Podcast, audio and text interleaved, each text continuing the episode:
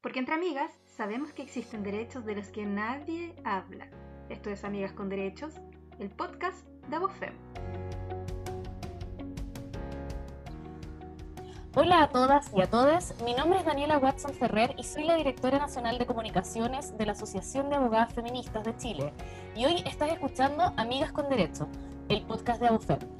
Les damos la bienvenida y les contamos que en este capítulo nos acompañan eh, Camila Musante, que es abogada y socia de nuestra asociación, quien trabaja como encargada de contenidos de la Dirección de Derecho Público de AUFEM. Junto a ella se encuentra la abogada y socia Denise Martel, que también es integrante de la Dirección de Derecho Público, y ambas están a cargo del programa sobre feminismo que imparte nuestra asociación en la Universidad de Recoleta en la segunda versión, ¿cierto? Bienvenidas chiquillas, ¿cómo están? Hola, bien, gracias. ¿Y tú? Aquí estamos con la alergia desatada, así que si algo suena feo nos sabrán disculpar nuestros amables oyentes. Eh, el capítulo de hoy eh, tiene que ver con la nueva constitución, eh, específicamente con los mitos y verdades en torno a ellos. Y para contarles un poco la idea de este podcast es hacerle preguntas a nuestras expertas, cosa que cualquier persona puede informarse a través de nuestro podcast, empoderarse y ser partícipe y protagonista de este proceso que se nos viene.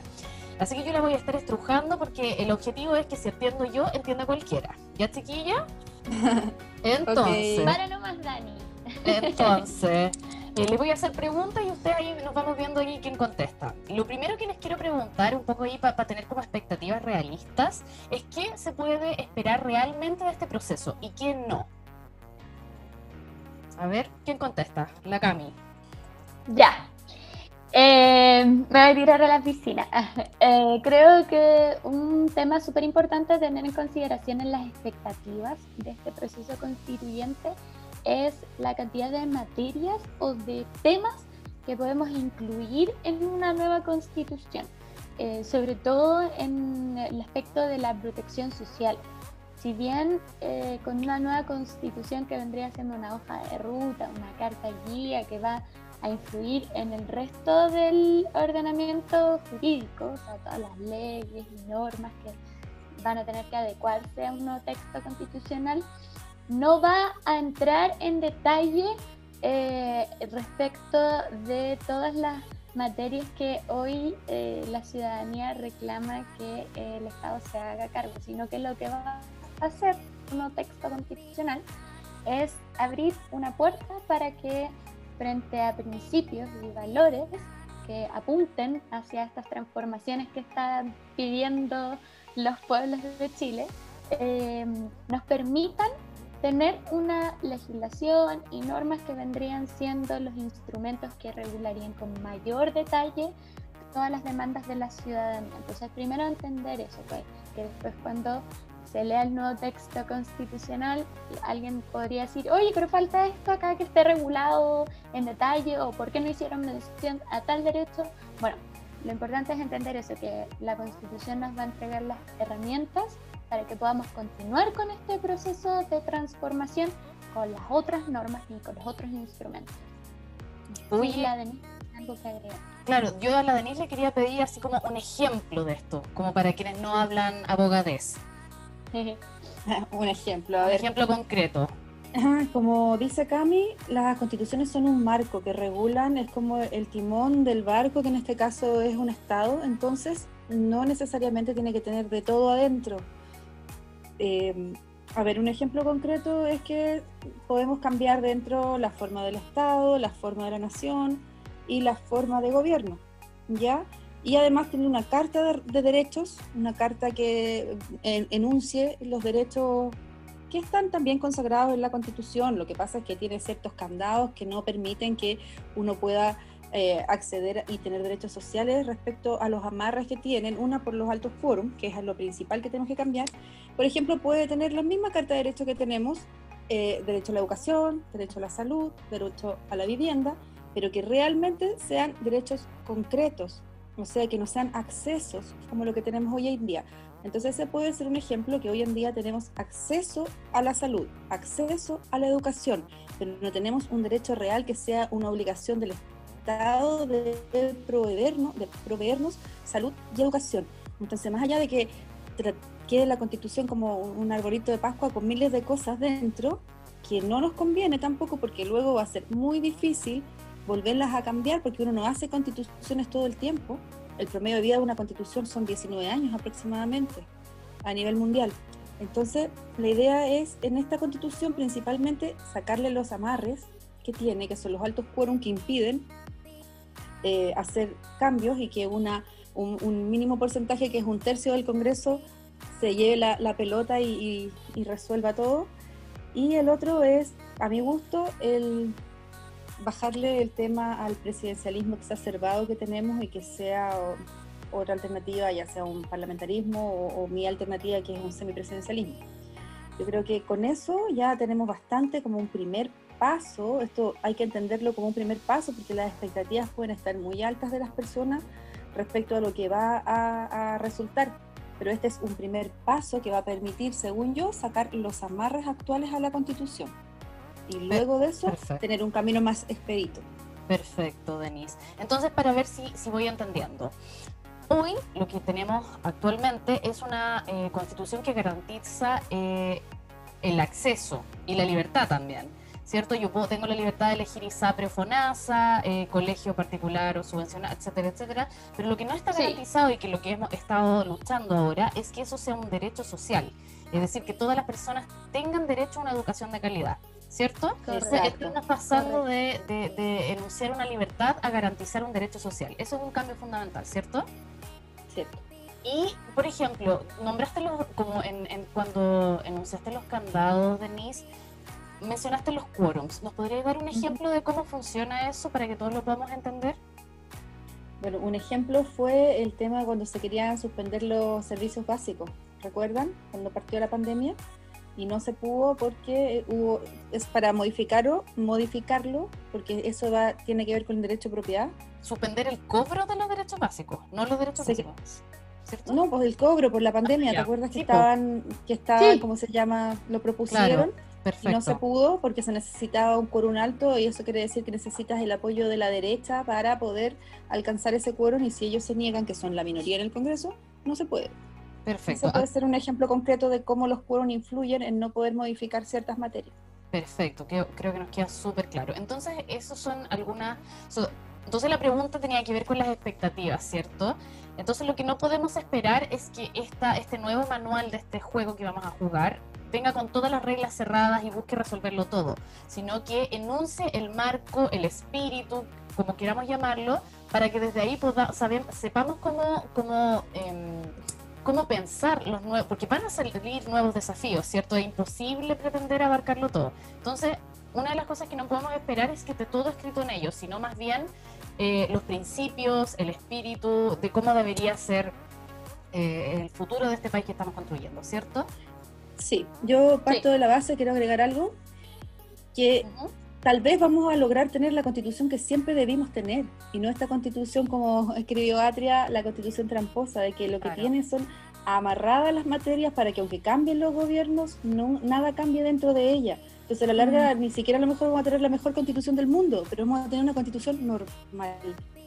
Normal, de todas maneras algo mejor que lo que tenemos, que donde al final da la sensación que quien se ve más beneficiado no es al final el ciudadano y la ciudadana, ¿cierto? Sino que están está más protegidos otras, otras instituciones. Un, un sistema económico. Claro, perfecto. Nos queda súper claro. Oye, em, yo quería preguntarles también, porque está esta frase que, que la encuentro súper poderosa, de, no sé cómo se pronuncia, disculpen, Audre Lorde, que dice, o Audre Lorde, disculpen, en serio no sé cómo se pronuncia. Yo sé cómo se pronuncia. ¿Cómo se pronuncia, Audre Lorde, mira. Audre Lorde. Ah, perfecto, mira, mira, gracias a la Cami ahí nos expone nuestra ignorancia. Entonces ella dice eh, esta frase sobre que las herramientas del amo nunca desmontarán la casa del amo. Y yo lo he visto en un montón eh, de espacios feministas y de izquierda quienes critican el proceso, eh, este proceso que nosotras como, eh, como asociación apoyamos. Entonces yo les pregunto a ustedes, que son súper expertas, chiquillas abogadas, ¿cómo nos posicionamos? ¿Cómo se posicionan ustedes? ¿Cómo incorporan esta noción desde el feminismo a este proceso? ¿Tiene razón? ¿Está equivocada? ¿Es lo que hay? ¿Qué opinan ustedes?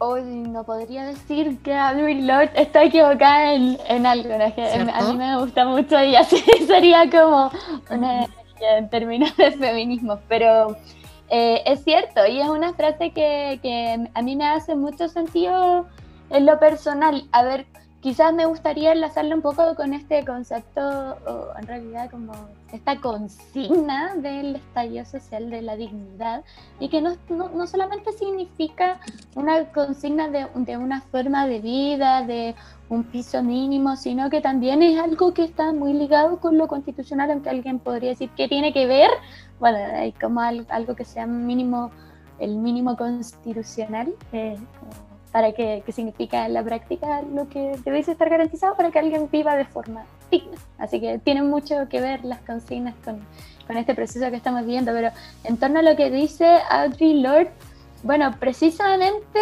eh, la dignidad no podemos comprarla, sino que eh, es parte de los derechos inalienables de los seres humanos.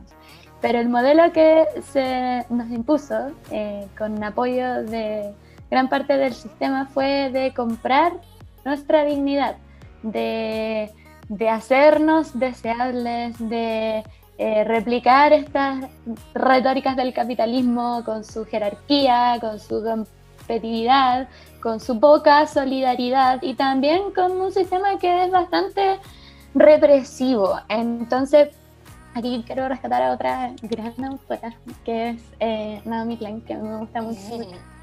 Ecofeminista, me, me, leo sus libros sobre clima, pero también sus libros los que expone temas que son eh, bastante transversales, como en el, en el nólogo, que ahí explica cómo las marcas han acabado secuestrando todos los ámbitos de la educación, hasta la universidad, pasando por asociaciones de vecinos a cambio de soborno. Entonces, como que ahí tenemos ya también otro ejemplo de esto que nos dice Audrey Lord. Entonces, podemos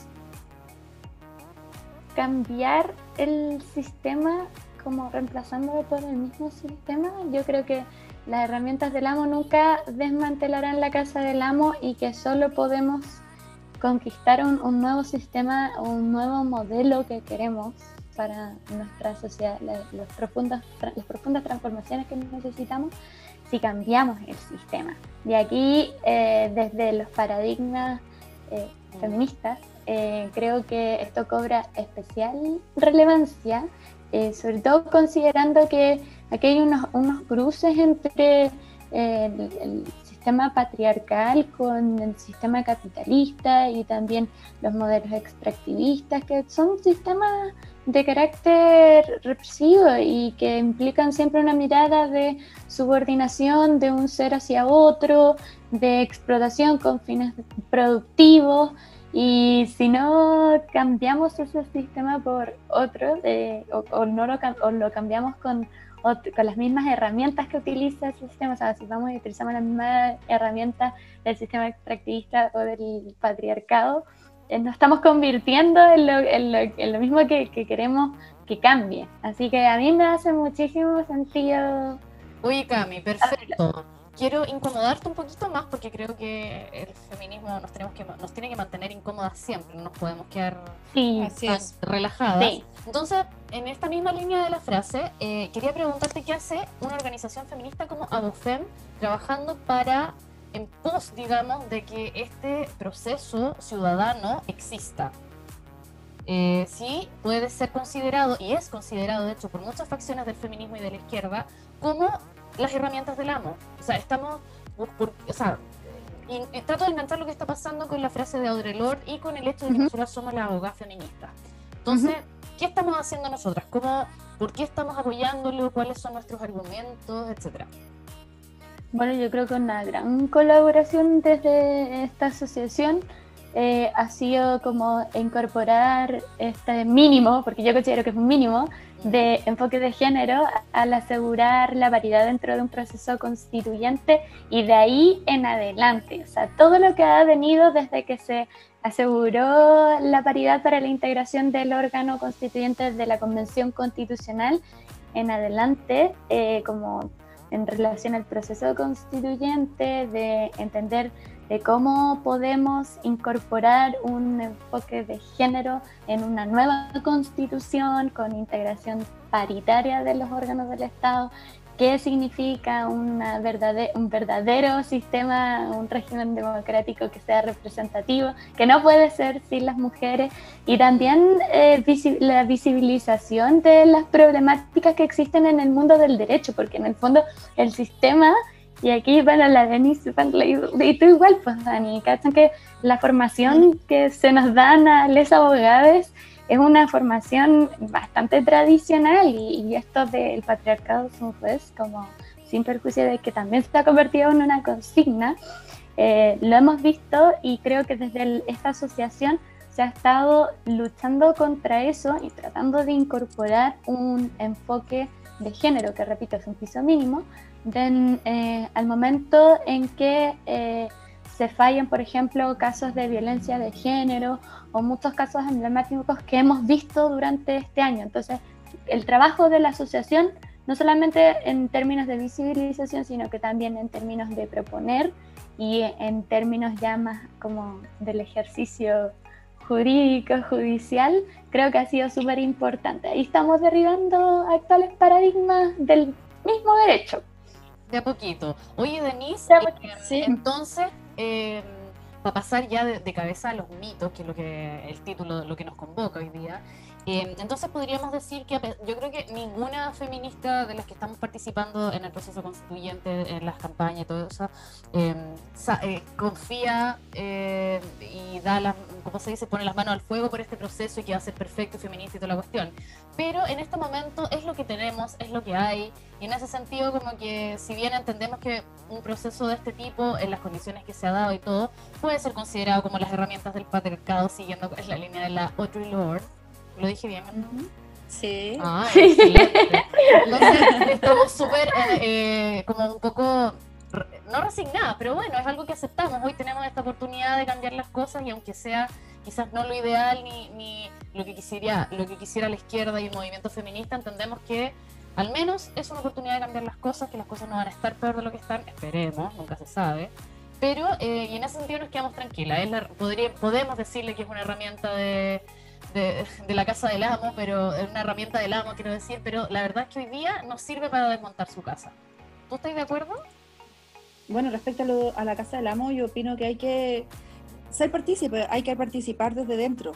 Ya no podemos quedarnos mirando, es una oportunidad que tenemos de poder hacer los cambios desde dentro y, obviar las críticas, porque si no participamos del proceso, luego nos vamos a ver eh, más perjudicados y vamos a decir, ¿por qué no participamos?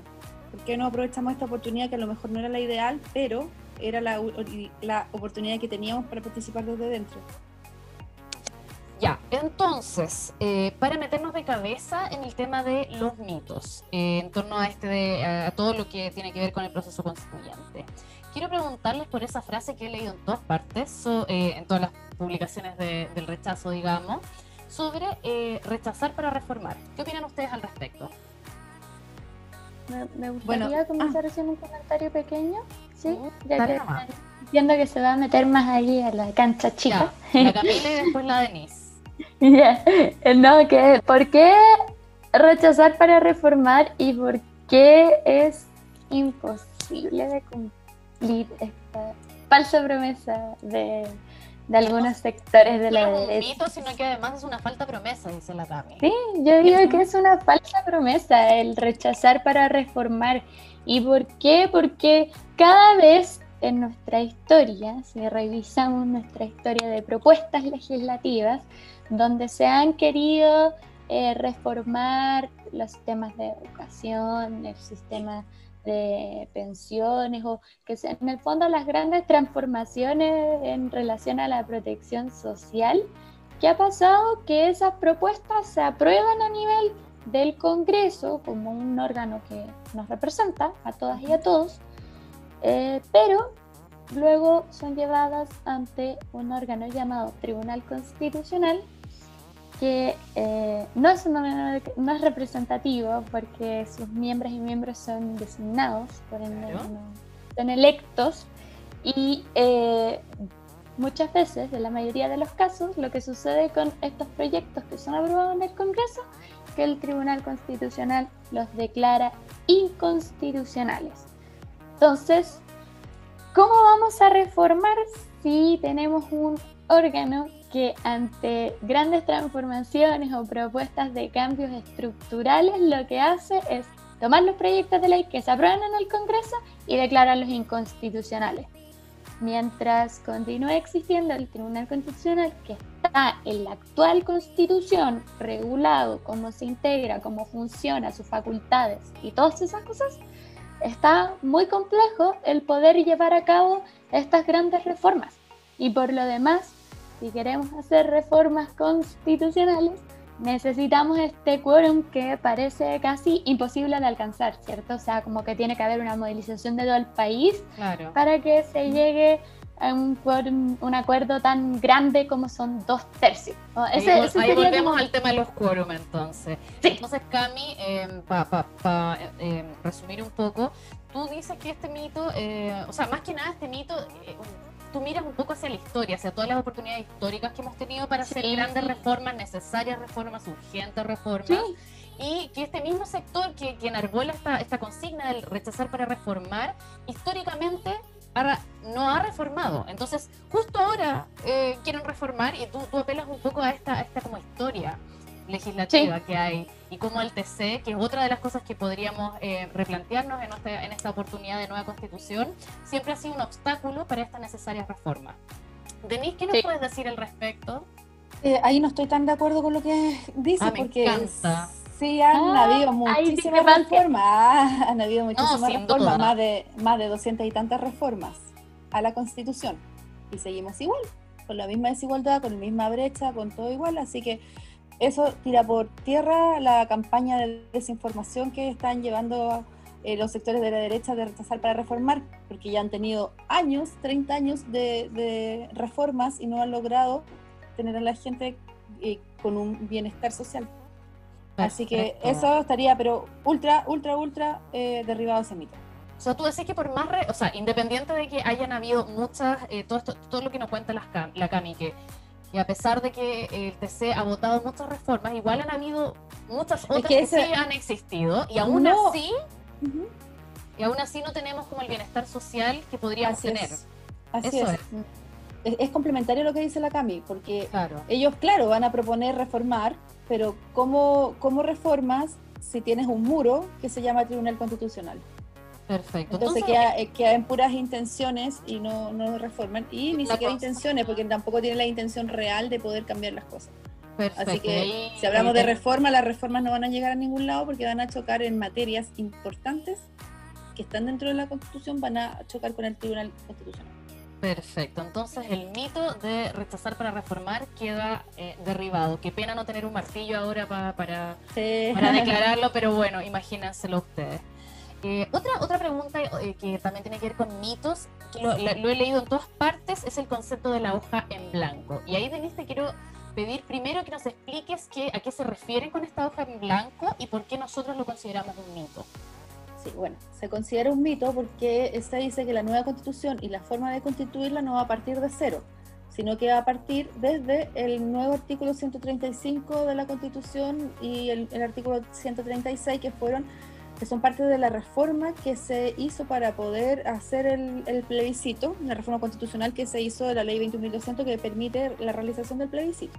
Entonces, como esos dos artículos establecen determinadas eh, materias, no partiría de hoja en blanco.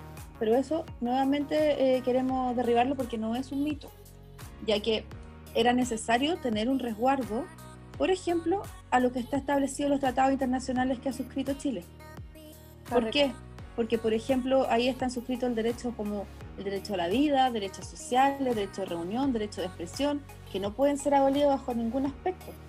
Entonces, ah. esto se encuentra expresamente, además de estar en nuestra legislación, está en los tratados internacionales que Chile ha suscrito y ha ratificado.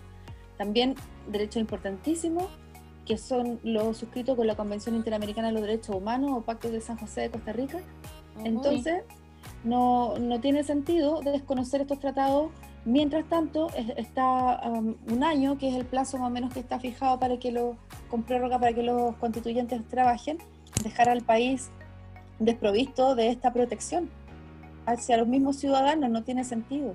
o sea, en ningún caso va a ser una, una hoja en blanco mientras eh, No. mantengamos todos estos derechos que ya han sido sea, ratificados son- en tratados internacionales. Son ¿Y, mínimos. y de dónde sale? Eh, claro, mínimo exigible. ¿Y de dónde nace entonces esta historia de la hoja en blanco? ¿Es, es- es fuente de la... O sea, es- ¿nace desde O sea, la ignorancia? O, o de dónde crees tú que se agarran para decir esto? Porque veo que no tiene ningún asidero y me llama mucho la atención como lo carepalo, no sé cómo decirlo más elegante. La desfachatez. como dice, el- como ¿De dónde puede esta idea de, de- de- de la hoja en blanco? no si- elegante, como no, no, no puedo, no puedo, me retan. Eh, bien no entonces, ¿de dónde elegante, como la tú? cofica, sospechosa. Sospechoso, sospechoso. Entonces, cuéntame. ¿de dónde crees tú que puede salir esta idea del hoja en blanco? Porque realmente, o sea, una explicación así de sencilla eh, nos deja súper claro que no existe. ¿Es desfachatez nomás o hay algo que O tú sea, es- decir? es una hoja en blanco, pero respetando ciertos mínimos que son los tratados internacionales. Además de eso, eh, la, la dictámenes, la, la- ay, la, ¿cómo se llama? Lo- las sentencias firmes, son las sentencias Sí. firmes, ¿ya? Y además el otro, el otro, lo otro que es cuestionado que establece el artículo 135 es que se exige que, que Chile sea una república. Pero yo no sé si eso es buscarle la quinta pata al gato, porque ¿quién quiere una monarquía? Mm, Raro. que quiere una monarquía. Yo estoy No por una república, no sé ustedes. Por lo No, menos no yo sé. quiero una república, no quiero una monarquía. Entonces yo Mira, creo que es no, a mí no me sorprende nada Y, y no, eh, bueno, es cierto. Oye, entonces para Capaz que quiere habla- una monarquía. Claro, mira, mira, no le dije ideas al enemigo. Entonces, para alguien que no habla abogadez, ¿qué pasaría? Ya, si nos ponemos así súper locas. ¿Qué pasaría si esto fuera una hoja en blanco? Cambiáramos lo que tenemos, pero volviéramos a incluir estos derechos como inalienables. Y ya, ya, ponte tú que le quería dar el punto. Ah, ya. ¿Y qué sería muy terrible tener una hoja en blanco? Porque esto es una amenaza. Mm, No sé, Eh, lo pregunto desde la total ignorancia y yo creo que hay varias personas que se deben estar preguntando. O sea, tú dices. Tú ¿Por qué nos debería no- dar miedo no- una hoja en blanco? Porque aquí igual había una campaña del terror. Perdóname Miedo nomás, ¿cierto? El con miedo a estas los palabras. Es cierto, mira, yo, eh, en las oportunidades que he tenido de salir a propósito de ir a hacer diligencias o por temas de trabajo y he podido escuchar los comentarios de la gente, no puedo evitar no ahondar en estas cosas cuando empiezan a decir, no, lo que pasa es que ahora eh, nos van a quitar todas nuestras cosas y nadie va a ser dueño de sus cosas y vas a perder todo lo que tienes. Uy, y suena escuché a una persona el otro día escuché a una persona decir que tus hijos ya no te iban a pertenecer. Ya, eso ya lo encontré como, como ya estábamos Ah, rayando sí. un poco en el, obs- en el absurdo. El absurdo. Pero existe un- una Pero eso va campaña por de- otro lado, va por la ley ESI de la, educación, sí. Ah, pero- ya, pero- ya, Desde ahí ya. hacia abajo, miles de mitos. Sí, Pero sí, bueno, y la hay una campaña de desinformación y terror, que, y qué terrible, porque eso no va a ser así, por lo demás eh, hay que entender, incluso aunque olvidáramos todas estas normas internacionales, ya no existen, como decís tú, Dani, ya está la hoja en blanco en blanco. Igualmente, hay que llegar a consensos sobre eh, lo que, el contenido que se va a vaciar en esa hoja, y esos consensos van a ser de, de carácter igual eh, como transversal, o sea, nada va a ser completamente extremo, aquí no nos vamos a transformar, como han dicho en todas partes, no, es que vamos a ser iguales a Venezuela y no sé qué cuestión. Esos son, yo creo que para mí son campañas Es que- de terror y que la desinformación absoluta. para complementar Eh, lo que dice. Cami, precisa, precisamente para que no nos pase lo que pasó en la segunda asamblea de Venezuela, donde la asamblea se empezó a, o sea, la, la- la constituyente se empezó a atribuir funciones del Congreso y empezó a legislar, es que se estableció también que eh, no se van a poder atribuir eh, funciones del presidente de la República, del Congreso Nacional o de cualquier otro órgano público para que no vuelva a ocurrir, no nos vaya, para que nos blindemos de que nos ocurra algo como lo que ocurrió en la segunda constituyente de Venezuela, porque ahí sería complicado, porque ya ahí dejaría de ser democrático, porque no fueron electos para esa función de legislar, fueron electos para la función de redactar. Entonces, precisamente hay ese resguardo dentro de, de la ley 21.200 que les impide poder abocar, abocarse a cualquier tipo de representación de los órganos del Estado. Entonces, todas estas cosas, si uno las piensa y las ve así como, oye, no están poniendo reglas, pues si este tema se suponía que era ciudadano, no es ciudadano real, porque ahora lo, lo reguló un grupo parlamentario el 15 de noviembre, ya no, es de las asambleas territoriales, ahora encima nos dicen que no nos podemos atribuir eh, funciones del Estado, tampoco podemos tocar los tratados, que tampoco podemos hacer esto, chuta, es súper eh, desalentador el panorama. Pero yo les invito, las invito a todos y que vean el, tema con altura de mira, que lo vean como un paso más, que quizás no es el paso definitivo, porque van a haber muchos pasos más para poder hacer las modificaciones que como país necesitamos, pero es un paso que es lo que tenemos ahora y que si corremos el riesgo también de que vuelva a salir los jóvenes a la calle, vuelva a de nuevo a quedar perjudicado, hay muchos jóvenes que perdieron su vista, que perdieron parte de, perdón, que un joven que lo que se han afectado, que lo atropellaron dos, dos ¿se acuerdan?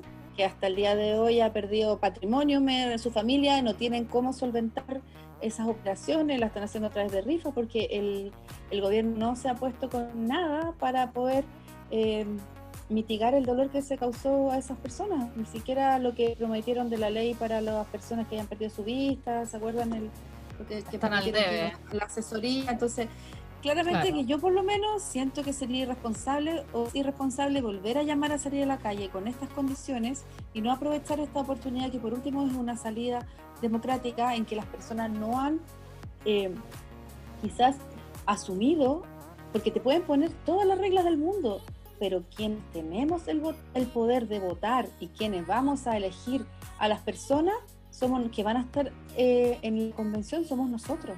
Y nosotros tenemos que organizarnos como sociedad civil y nosotros tenemos que ver a quién le damos nuestro voto y nosotros tenemos que participar. No puede volver a salir un presidente que gobierne a todos y que haya tenido el 27% de aprobación o diputado en el Congreso con el 1%. O sea, son cargos de representación ciudadana. Súper importante. Oye, Denise, entonces como eh, tú nos mencionas eh, que también tiene que ver con lo que estábamos hablando al inicio, de lo que podemos esperar o no de esta nueva constitución. Tú mencionas que eh, esta constitución de alguna forma va a ser revisable, no está escrita en piedra.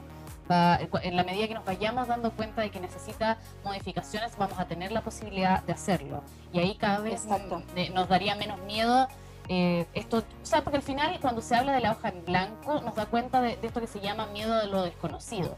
Y al final la campaña del rechazo se basa en eso, en exacerbar los miedos que tiene la persona. Y, un poco en la lógica del, diablo conocido, como es, más vale diablo conocido que por conocer. Pero en este caso, en este caso ya sabemos lo que tenemos, nos venimos quejándose años, yo escucho a mis padres y a mis abuelos quejándose hace mucho rato lo que tenemos y hoy tenemos la la oportunidad histórica de generar cambios específicamente a esas cosas que, les duelen tanto a nuestros, me carga el nuestro, no, a los adultos y las adultos mayores, eh, a nuestros papás, eh, su salud, sus eh, pensiones, etcétera, etcétera, etcétera. Entonces nos queda claro que es, no está escrita en piedra, no es una hoja en blanco, entonces segundo mito, derribado. Y justamente en esa explicación... No hay problema. Y justamente en esa explicación te fuiste al tercer mito que, quería comentarte que tiene que ver con esto que, de nuevo es un miedo. Eh, que es convertirnos en Chilezuela. Y tú lo explicas, eh, tú también derribas ese mito, entonces nos vamos a pasar después eh, al siguiente mito, que tiene que ver con esto que también sale en todas partes, que dice que, y a mí me parece súper delicado porque creo que de todos estos mitos es un mito que no, que no apela al miedo, sino que, y que es muy fácil de que, a la gente le haga sentido. Que es esta frase que dice que no es necesario el cambio de la constitución para solucionar los problemas reales de la gente, que basta con una ley de cada cosa. Entonces yo les quiero pedir a ustedes, a las expertas, que derribemos también este mito. ¿Por qué sí es necesario este cambio? ¿Por qué no basta con una ley para cada cosa? Ahí les tiro la pelota, chiquilla. Sí, es que lo que pasa es que igual, a propósito, y lo he visto harto en redes sociales, eh, a propósito de que se aprobó el proyecto del postnatal emergente que se aprobó el proyecto del retiro eh, de los, del 10% de los fondos de las AFP. Y que lo pusieron del rechazo ah, que no era necesario. Exacto, ven, ven que no es necesario cambiar la constitución, pero, no. porque... por qué? No, no, y porque a continuación, Primero, porque para lograr ese nivel de quórum que se necesita, que tiene que ser un acuerdo transversal, son situaciones extremas en las que hemos estado eh, viviendo, sobre todo en estos últimos meses, en contexto de pandemia, de todas las crisis que hay sanitaria, humanitaria, económica, etcétera, además del contexto de violencia de género. Entonces, en situaciones excepcionales, hablando de excepcionales, dentro de un estado de excepción constitucional, estamos aprobando con esos altos foros unos necesarios, pero pequeños cambios. Y no son cambios estructurales, sino que son medidas urgentes que necesitamos para poder sobrellevar una situación extrema que estamos viviendo. ¿Por qué si es necesario todo evento cambiar la constitución? Porque para que esta, la, la, legislación, el ejercicio legislativo sea más sencillo para las y los parlamentarios y no siempre se encuentren con este, este muro, como decía la de que se llama Tribunal Constitucional, necesitamos establecer principios, valores, cuestiones eh, bastante, quizás ideas sencillas o simples, pero que reflejen el tipo de sociedad y de mundo en el que queremos vivir. Y desde ahí hacia abajo podemos legislar en torno a estos cambios. Pero si no, siempre nos vamos a encontrar con tener que estar viviendo situaciones extremas para lograr un consenso de este tipo, que por lo demás no significa un cambio estructural, sino que una medida que era necesaria y de sentido común en un momento completamente excepcional en la realidad nacional y mundial también. Perfecto. Le, quito todo el piso a este argumento. ¿quieres agregar algo? Sí, eh, bueno, eh, eh, descansa bajo dos pilares el tema de la convención constituyente, o sea, pero del, del plebiscito y del cambio constitucional, son dos pilares. Uno es el tema de, del quórum, ¿ya? Y otro, bueno, es el tema de, la hoja en blanco que lo vimos recién. Y el tema es bien polémico de los dos tercios. ¿Por qué? Porque necesitamos, ¿cómo se llama? Eh, tener, darle también eh, eh, sustentabilidad a la constitución. Por eso necesita tener quórum altos. La constitución no, no, generalmente tienen ese tipo de quórum, no es algo que sea despellado. ¿Por qué? Porque necesita tener, la constitución es, una norma importante, entonces necesita tener ese sustento. Así que no, no es algo tampoco que haya que temer al quórum. Lo que sí hay que tener eh, ojo con la conformación dentro para que no se replique un poco lo que pasa en el Congreso de que una minoría se adueñe de los temas. Entonces sí hay que tener eh, representación, eh, bastante representación dentro de la convención para que puedan los temas eh, lograr concretarse y poderlo mejorar. No sé si con eso respondo a la pregunta. Súper bien.